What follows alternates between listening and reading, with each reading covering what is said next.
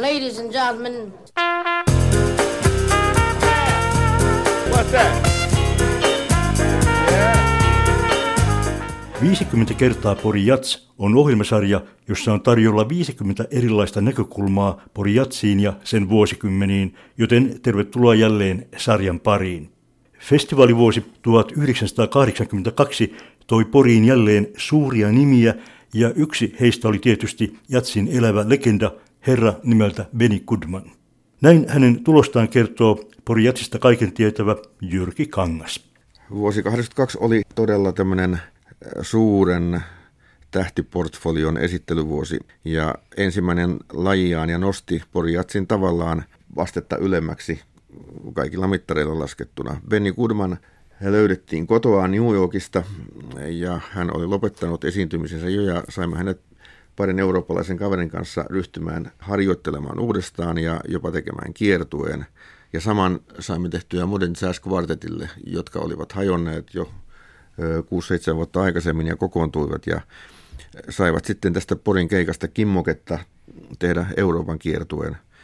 Ja näin teemme jonkunnäköistä historian tyyppistä havinaa sitten, kun saimme näitä uudestaan lavalle, ja se herätti tietysti voimakkaasti huomiota, ja tietyllä tavalla ja tämmöisten vanhojen mestareiden ilmestyminen uudelleen muursi sen kritiikin, mitä tämmöiset niin sanotut vanhat piirrot olisivat normaalisti näillä, näiltä kriittisiltä tahoilta saaneet. Ja otetaan nyt historiasta näytettä Pori Jatseilta vuodelta 1982. Tässä tulee itse Penny Goodman.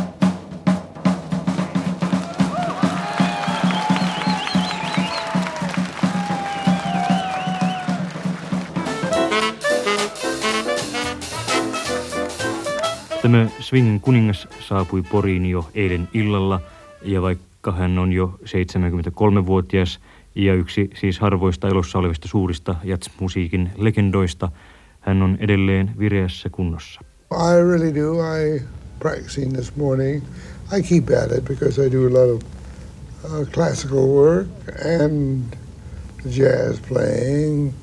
So I, I, I näin kertoo Benny Goodman. Hän harjoittelee yhä joka päivä ja suostuu edelleenkin esiintymään 50-70 kertaa vuodessa, eli keskimäärin kerran viikossa. Hänen saapumisensa tänne Poriin ei ollut mikään itsestäänselvyys. Häntä oli pyydetty nimittäin esiintyjäksi 12 muuhunkin samanaikaisesti Porin juhlien kanssa pidettävään jatsitilaisuuteen. Miksi hän sitten kuitenkin valitsi Porin, siihen on parikin syytä.